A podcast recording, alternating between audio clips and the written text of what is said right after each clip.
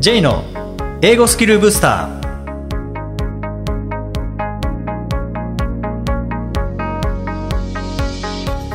こんにちは J こと早川浩二ですこんにちは、アシスタントのあきです。この番組は旅行や仕事で英語を使えるようになりたい方、TOEIC などの資格試験の勉強をしている方、英語学習へのモチベーションを高めたい方にスキルアップのコツをお伝えしていく番組です。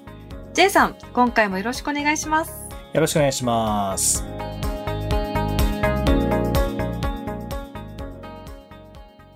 あきさん海外からの情報って何かを YouTube でもいいですしニュースでもいいですし何かこう取られていることってありますか海外から、まあ前回もちょっとお話ししたかと思うんですけれども、私英字新聞をよく読むんですが、まあそれをうん映像で見たりはしよくしますね。あーちなみにどんな英字新聞読まれるんですかえっと、ジャパンタイムスとか、うんあとは簡単なところで言うと、ザ・毎日とか、ままあ実際に日本で起こったものも取り上げてくれるし、海外で起こったことも取り上げてくれる、両サイドを見ることができますね。なはるほど、はい。うんうい。んそうですね。例えばそれもさらに広げて CNN とかはい BBC BBC ととかかっていうのもニューヨークタイムズとかはいっていうのももう今本当にいろんな情報アクセスできますからね。そうですね。まあ便利ですけど、まあ、はい前回は要,、要所っていうことで本ですね、えーを使うというのをやりましたけども、はい。まあ、今回は海外のセミナーとかうんうん授業とか、まあ、そういうのを体験するというおは話いできればと思うんですけども、はい。なんかそういうのって受け受けるというか見たことってありますか情報はたくさん入ってきますよね。今やっぱりコロナの影響で、どこの大学もこうオンラインに切り替わってきて、うで、んそのオンラインの授業を、こうありがたいことに無料で公開しますみたいな大学も多いですよね。そうですね。えーそれこそ、まあ、大学生向けの情報でも結構学習になりますからね。そうですね。うん。で、もちろんそういう大学の授業を受けるというのも一つあると思うんですけども、はい。あとは、例えば海外の講演会とか、ああ。セミナーとか、そういうのも YouTube に結構上がってるんですよねあ。それは、じゃあ無料で見られるような。それは無料ですね。あ、そういうのもあるんですね。うーんまあもちろんプロモーションのために載せてるものだとは思うんですけど、はい。まあそれでも結構長い時間見られたりもしますし、はい。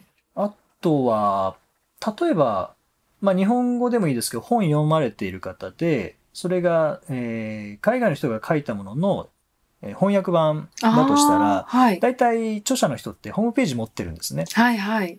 で、その中でセミナーやってたりもするんですよね。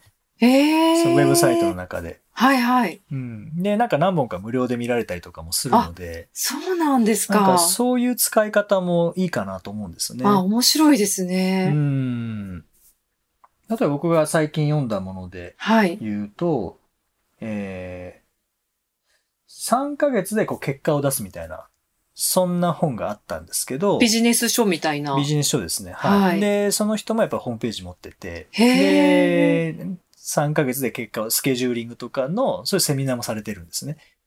で、セミナーの映像も載ってたんですか映像も載ってましたね。ええそれちょっと見たりとか。はい。そうすると本の内容がさらに理解できるっていうところにもつながりますし。はい。うん。あとは、そうです。まあ、やっぱり映画の見方とはまた違いますけどね。う。うんん。なんか目的識意識がはっきりしますよね。そういったですよビねジネス寄りのものを見るときは。で、まあ、それもやっぱり興味に沿って選べばいいので、はい例えば学習したい、勉強したいっていう方は、例えばカンアカデミーっていうのがあるんですけど、うんカンアカデミーってもうずっと前から、あへの、ー教育の格差をなくすっていうことで、オンラインで無料で、えーやっているのがあって、カーンアカデミーですカかンアカデミー。そうですね。へーそれも、ジャンルもいろいろで、あ、それ面白いですそね。それこそ医学系の医療系のものから、科学とか数学とか、はいは本い。当にいろいろあるので、興味があるものを見ることができますし、あとは、まあ、スキルアップ系のものとかであれば、うん例えばアンソニー・ロビンズっていう、はいまあ、あの、世界最高のコーチって言われたりうん、うんしてますけども、えーアンソニー・ロビンズのセミナー見たりとか、はい。うん、なんかそういう、本当世界的に有名な人な動画が無料で見られるっていうのは、ああ、確かまあ今にの状そう況でですかすらね。うね。んあと面白いところでは、大学生向けの内容で、大学の授業の受け方と か、大学の受け方。あ受け方授業の受け方とか、ノートの取り方とか、ってへいうのもえ。英語でやってたりするんですよね。それは言ってみれば、こう、日本人のような、英語をね、あの、英語、英語を母国語としないような人たち向けの、なんかこう、動画なんですかね。うん、っていうのもありますし、それこそネイティブ向けのあ、大学でもうは学生向け、そうですね。なるこほうど。やって学習するんだよとか、こうやってノート取るんだよとええか、面白いですねう。んあ、見てみたい。っていうのもあるので、そこは面白いですね。で、これって、あの、留学の時に TOEFL っていうテストを受けたりしますけどね。はいはい。あと IELTS とかってはいいうテストを受けたりしますけども、もしそういうことを考えられている方うんうんがいらっしゃるのであれば、もちろん TOEFL とか IELTS の学習もちろん大事なんですけども、はいプラス今みたいな感じで授業の受け方とか、うんうんそれから何か講演会とかセミナーとかっていうのも、情報の取り方一緒なんですよね。ああ、そうですねう。ん。勉強、それだけでも聞き方のトレーニングになりますし、うんうんそれに沿ってノートを取っていけばノートテイキングの練習にもなりますし、ははい。い。なので、ト e フルとか IELTS の資格試験の勉強プラスそういったものも取り入れると、いや、あのかなよりり、リアルなあれでそうですね。感じリアルうなん生きたものですもんね。うん。うんうで、ん大学の授業そのものも載ってますからね。ありますからね。いや、ありますね、今は。うん、そうすると、模擬留学体験ができるっていうのもありますよね。わざわざ海外に行かなくても、日本でその環境が得られるっていうことですよね。そうですね。なすごく、この辺はおすすめですよね。ああ、確かに面白いですね。で、媒体も YouTube だけではなくて、はいまあ、YouTube でも探せば出てきますし、はい。あとは、まあ、検索すればいっぱい出てくると思うんですう。よね。うんん、例えば、うん、セミナーフリーとか、ああとあは、その著者の名前が分かってるならば、その著者の名前うんうとんセミナーとかっていうふうに入れたりすると、まあ、例えば出てきますからね。それに関連する情報と映像とうかん動画が検索できますそね。うですね。うん。で、講演会であればやっぱりその、それなりに長い時間帯ですけど、はい。あの、さっきの僕が言った3ヶ月のはい。で成果を出すみたいなのであれば、やっぱそれ用に撮ってるので、1本が短いんですよね。あきちんとじゃあ、はしょるとこははしょられて、うん。そういう作りになってるんですね。そわうかでりすやすい。ね。そのために撮影したっていう感じなので、あスライドとかもわかりやすいですしー。あー、面白い。うん。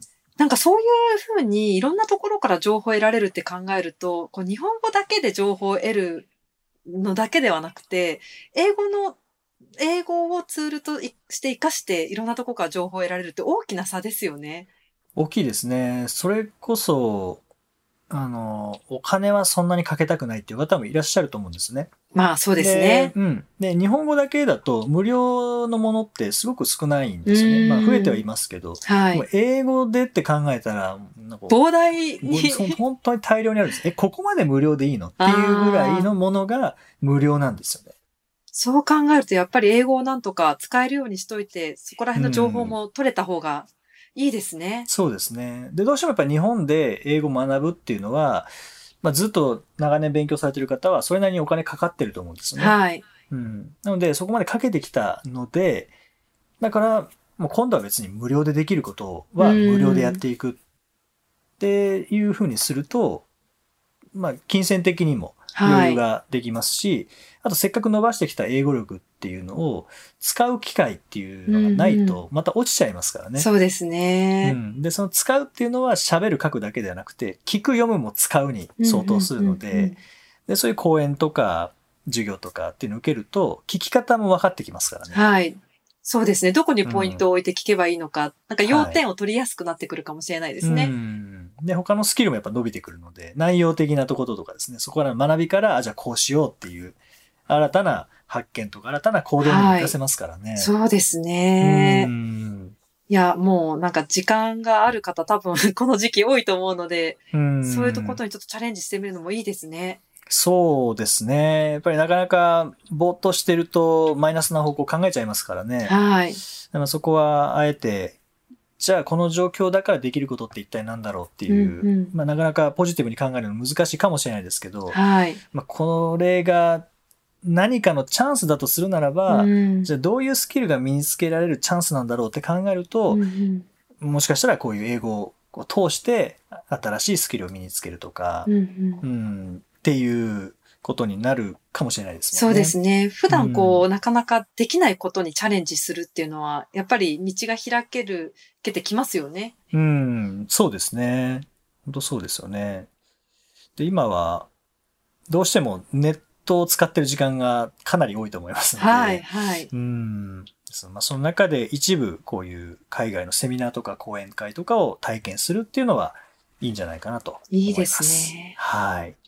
ぜひご興味のあるものを検索してみていただいて、うんえー見てみてください。リアルな授業とか、まあ、リアルな講演とかっていうのが、教材とは違うものが体験できますからね。はい。はい。ぜひ楽しんでください。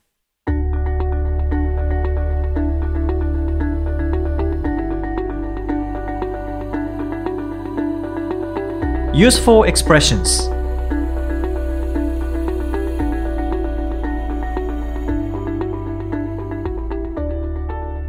続いては、ビジネスや日常で使えるお役立ち表現をご紹介いただきます。J さん、今回の表現は何でしょうかはい、えー今回は The point is The point is まあそのままですけどねポイントは何々です はいっ。ていう感じですねこれあのまとめる時なんかによく使う表現でですね。。The point is なんとかなんとかとか。まあ、結論で最初に言う場合も The point is なんとかなんとか。はい。うん、こう結構ネイティ。ブの方これ使いますよね。そうですね。なんかうんごちゃごちゃごちゃごちゃ言っちゃったけど、the point is っていうとこうまとまる感じしますよね、最後に。そうですね。はい。あとは、まあ、同じような表現で The bottom line is 何々っていうのもありますけどね。ああ、そうですね。はい、The bottom line。まあ、直訳すると一番下のラインっい。ていう感じですね。まあ、つまりこれっていう感じですかね。そうですね。要うんやっぱりこれも要点はっていうふうにつなげそうていですねきますよね。うん、だからどれが要点なのかっていうのを分かるように使うのがこの The point is なんとかとか、はい The bottom line is なんとか、うんうんで英語の特徴としてあるのがこの、はい。んなんていうかな前置きじゃないですけどああ。なこれから喋ることは何なのっていうのを最初に言ってからうん伝うんえるっていうこの順番なんです。ああ、確かに。うんこれ、the point is って言った瞬間に、聞く側は集中しますよね。そうなんですよ。The point is で間を開けると絶対みんな聞こうとするの で。そうですね。はい、the bottom line is っていうと聞こうとしてくれるので、日本語の場合って、なんとかなんとかがポイントですって、ポイントが最後なんですよね。ってなりますよね、語順からすると。だからそうではなくて、日本語を喋るときも、ポイントはって先に言っちゃいたいんですね。はいはい。ここで重要なポイントはみたいな感じで先に言うと、聞きますからね。ぐっとこう集中力が高まりますようね。ん、そうですね。だからこの辺は、やっぱり日本語と英語の違い、語順の違いっていうのはあるんですけど、そうですねの日本語も英語の語順、今みたいな感じで、えー重要なことはとか、ポイントはとか、これ先に言うことで相手に伝わりやすくなったうんうりんしますからね。はい。でおそらくこの辺の表現っていうのは、海外のセミナーとか講演会とかでもう結構重要あーやなっぱり入って入ってるんですよね。そうですか。はい。うん。ぜひこの辺も参考に。これが出てきたら The point is とか、あー What I want to emphasize is みたいな感じで出てきたら、おーはい。あ、ここから重要なこと言うんだなっていうのは分かりますから ね。そうです。それが聞き方なのかもしれないですね。うんあ、これが出てきたそうら、ちょっと集中しなきゃ、ちょっとメモ取らなきゃ、みたいな感じがうん分かってくるかもしれないですね。そうですね。うんあとは例えば、まあ、今回の表現ではないですけど、There are three points to あ consider ーみたいな感じで言ったら3つあるんだな。First って言ったら次に1個目が来ますからね。で、なんとかなんとか。あでー、なる Second ほど。 2個目来ますからね。で、Third 3個目来うますからね。ーんいう形で、まあ、型があるので、はい。それに沿って聞けるようになってきますよね。なんかその方を自然にこう聞いてると自分でもできそうな気になってきますね。あ、そうですね。 うん、その型はすごくあの脳にも入りやすいですし、はい。あと説明する時もその型を使えば相手が理解しやすいですからね。うんうんあとは自分も説明しやすいですかはい。ら、はいそういう学習にもなりますよね。そうですね。うん。あとは、あ、ははいい、このポイントって、確かにポイント is でもいいですけど、what's your point? みたいな感じで疑問文でも使えますね。うん、あなたの What's your 要 point？点って何なの ?what's your point? うん聞けますね。そうですね。なんか、うんいろいろ聞いたんだけど、じゃあポイントなんだろうなって分かんないときに、What's は your い point? ですね。そうですね。はい I can't see your point. ちょっと要点がわかんないんですけどっていう言い方うもん。できますね。うんそしたら、The point is なんとかって、はい。おそらく言ってくれますもんね。はい。はい。まあ、明確にするときの表現ですね。そうですね。うん。はい。ぜひ、これもあのかなり使われますので、海外の何かをこう見ながら、うんえー意識して聞いてみてください。はい。